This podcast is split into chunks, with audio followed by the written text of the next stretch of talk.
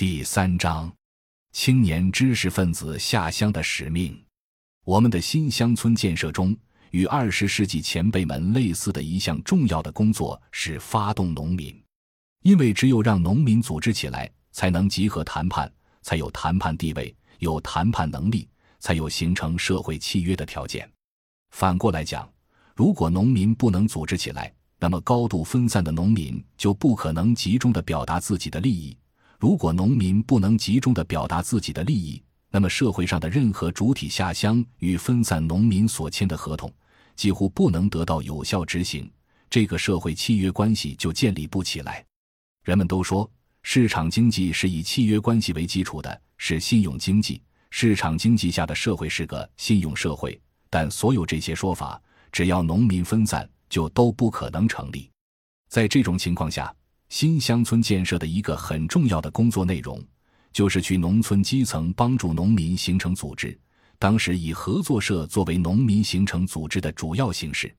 这个工作大大早于国家的合作社立法，其目的无外乎是给市场经济要求的契约关系建立基本的组织基础。因此，即使从这个主流的角度入手，我们也要去发动农民。接着，问题就来了：谁去发动？似乎无人可用。好在二十世纪八十年代以来，我们就一直在组织大学生下乡。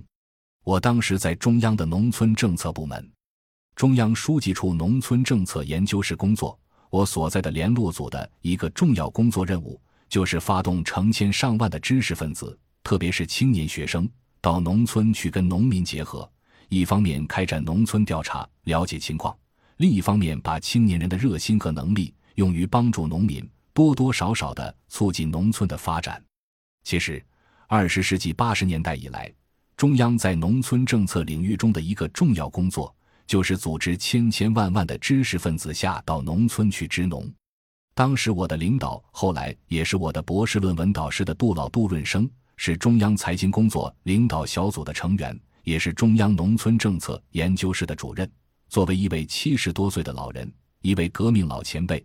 他就对我们说：“你们的重要任务就是要发动成千上万的知识分子到农村去。如果这件事情做成了，真的有成千上万的知识分子、青年学生下到农村去了，这就是最大的成绩。在杜老心中，这是一个非常重要的工作，他是一直鼓励我们去做这项工作的。所以，八十年代的农村政策相对比较有效，一号文件显得更受农民欢迎。原因之一。”就在于当时组织了成千上万的青年学生下乡调研、体察民情，但二十世纪九十年代就不同了。自按照西方的模式只讲农业问题以来，对农民权益、对农村发展问题似乎都忽略了。由此，鼓励青年学生下乡的中央精神，这个时候似乎也就淡化了。直到二十一世纪，中央重新强调“三农”问题。我们才再度发起青年学生下乡支农活动，随之也有国务院领导以批示或写信的形式鼓励青年学生下乡，这就解决了我们这个时候在想发动农民形成组织来建立合作社，来提高农民谈判地位，来稳定社会契约关系，来为社会主义市场经济奠定经济社会基础等等所派生的谁来帮助农民形成组织的问题。我们当然继续二十世纪八十年代农村政策部门的优良传统，培训大学生下乡，动员成千上万的青年学生到农村去，就变成了解决“三农”问题的题中之意。可见，要配合着发动农民组织，必然要发动青年学生下乡。感谢您的收听，本集已经播讲完毕。喜欢请订阅专辑，关注主播主页，更多精彩内容等着你。